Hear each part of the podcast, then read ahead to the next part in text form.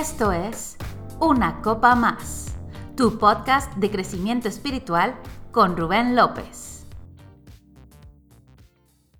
Hola, ¿qué tal amigos? Bienvenidos a un nuevo episodio de Una Copa Más. Estoy muy contento de estar con ustedes nuevamente en la conclusión de esta serie. Así es, este es el último episodio de la serie Los hábitos de Jesús. Espero que los hayas disfrutado, yo los he disfrutado, han sido de bendición para mi vida y espero de todo corazón que también te hayan bendecido estos hábitos y que juntos podamos continuar creciendo espiritualmente. Y en este episodio vamos a hablar de dos hábitos, los últimos dos hábitos que veremos. El primero es honrar al gobierno. Y vaya que este hábito puede traer crítica o puede traer polémica, porque creo que actualmente en muchos lados está el hábito de deshonrar o hablar mal del gobierno. Todo lo contrario a lo que Jesús hacía. Ahorita vamos a ver algunos ejemplos. Y la verdad yo tengo que decirte que deshonrar al gobierno, faltarle el respeto al gobierno, no es bíblico, no está en la palabra de Dios, al contrario.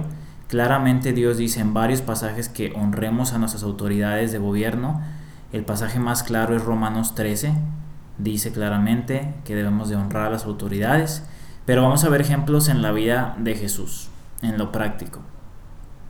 Jesús siempre honró al gobierno como una institución y él no fue un revolucionario de aquellos que estaba en contra del gobierno que quería levantarse en armas.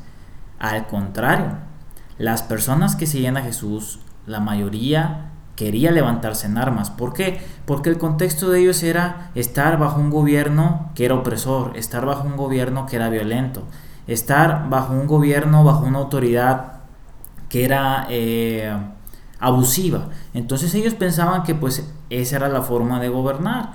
Cuando llega Jesús se dan cuenta que Él es el Mesías, pues quieren ponerlo como rey y que actúe de la misma forma. Sin embargo, Jesús con su vida y con sus palabras demuestra que el gobierno de Dios es muy diferente al gobierno del hombre.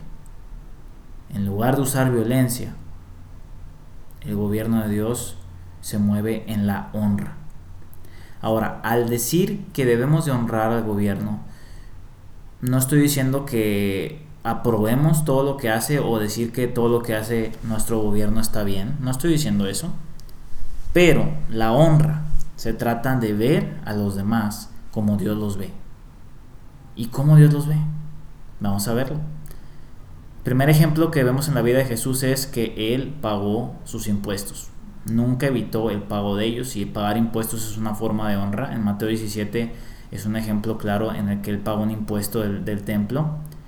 Eh, Jesús también creía en la gente de gobierno.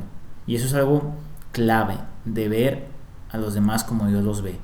A Jesús no le importaba la profesión que las personas tenían al momento de querer tener un encuentro con ellos. Por ejemplo, Mateo, uno de sus discípulos, él era un cobrador de impuestos.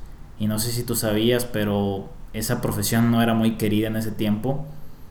Y aún así Jesús lo amó, Jesús lo vio con otros ojos y sabemos la transformación que tuvo esta persona y todo lo que logró.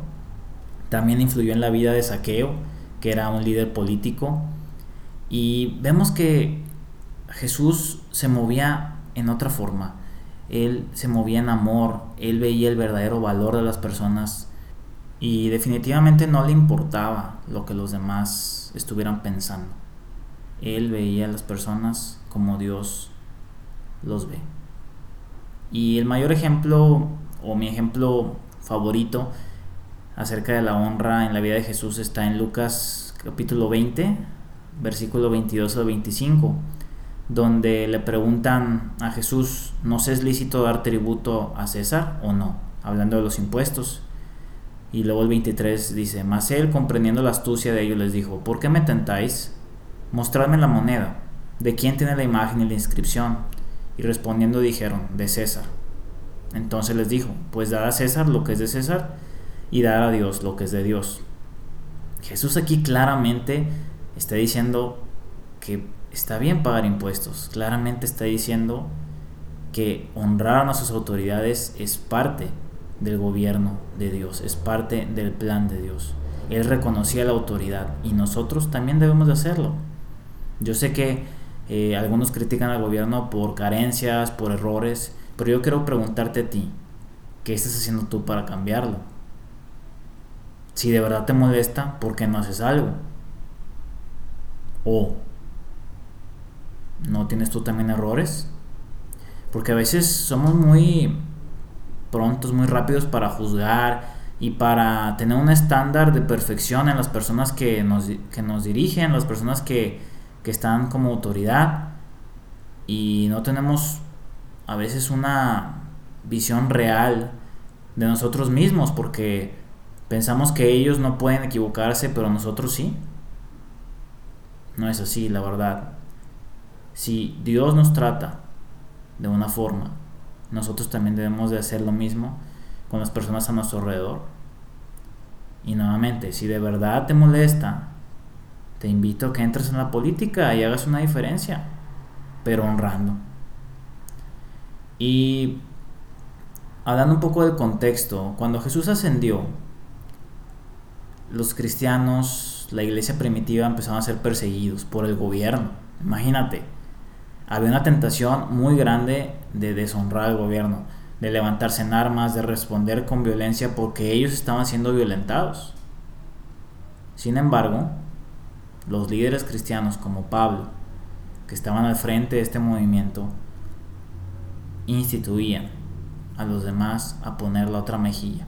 ¿Por qué? Porque así lo hizo Jesús. Jesús nunca te va a pedir que vivas en un estándar que Él no vive. Él lo predicó con sus acciones, con su ejemplo. Ser influencia sin violencia, honrando en todo momento. ¿Y qué sucedió?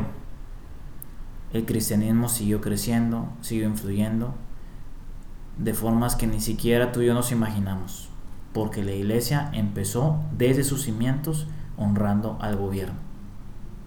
Y yo te invito a que tú y yo continuemos con ese legado de Jesús, con ese legado de la iglesia primitiva y que hoy decidamos honrar. Agradece a Dios por el gobierno, ora por las autoridades, bendícelos, paga tus impuestos, vota, participa si puedes hacerlo, infórmate, en lugar de quejarte, toma acción. Todo esto es parte del hábito de honrar al gobierno. Y bueno, el último hábito que vamos a ver para concluir esta serie es un hábito que recientemente vi que mi pastora lo comentó en una reunión eh, el domingo pasado precisamente, y es ser constante. Jesús fue constante en todo momento, y este es un gran hábito. Fue constante en tener estos hábitos, fue constante en tomar acción, fue constante en ser íntegro, en crecer, en caminar en su propósito, en su ministerio. Y te lo voy a comentar de otra forma para que nos quede más claro. Si Jesús no hubiera sido constante, tú y yo no estaríamos aquí. ¿Por qué? Porque Él fue constante en su misión de dar su vida por nosotros.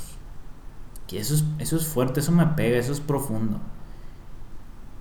Y Jesús vivió con un estándar, como ya lo mencioné. Y este estándar era el estándar del Padre. Él no vivía mandándose solo, sino él dijo, yo solo hago lo que veo hacer a mi Padre. Así que si vemos hábitos en la vida de Jesús es porque Él los veía en su Padre, que también es nuestro Padre. El comportarse y vivir en gozo, actuar conforme a su integridad, vivir en paz, dar, ser bondadoso, cumplir con tu palabra, caminar en tu propósito, todo eso, Él lo vivió de acuerdo a lo que veía en el Padre. Y lo mejor de todo esto es que no solamente lo hizo en la tierra, sino lo sigue haciendo, porque Jesús está vivo y Él es el mismo ayer, hoy y siempre. Y yo creo que muchos de estos hábitos nacieron a partir de una sencilla oración. Una, oración como decirle a Dios, ¿cómo quieres que me comporte en esa situación, papá? ¿Cómo quieres que actúe? Muéstrame, muéstrame en tu palabra cómo debo de accionar. Y yo creo que estas preguntas son excelentes para que nosotros las pongamos en práctica. Porque mi interés no es, solamente, no es que sea una disciplina simplemente esto. sino que podamos entender que así es como Dios actúa y que nosotros al tener su imagen, su naturaleza, podemos vivir de la misma forma aquí en la tierra. Y bueno, espero que te haya gustado mucho este episodio y esta serie. Espera nuevos temas, nuevas series. Si quieres hacer algún comentario, si te gustaría que habláramos de un tema en particular, con mucho gusto escríbeme. Rubén López Castillo, estoy para servirte. Y gracias por escuchar una copa más. Hasta la próxima.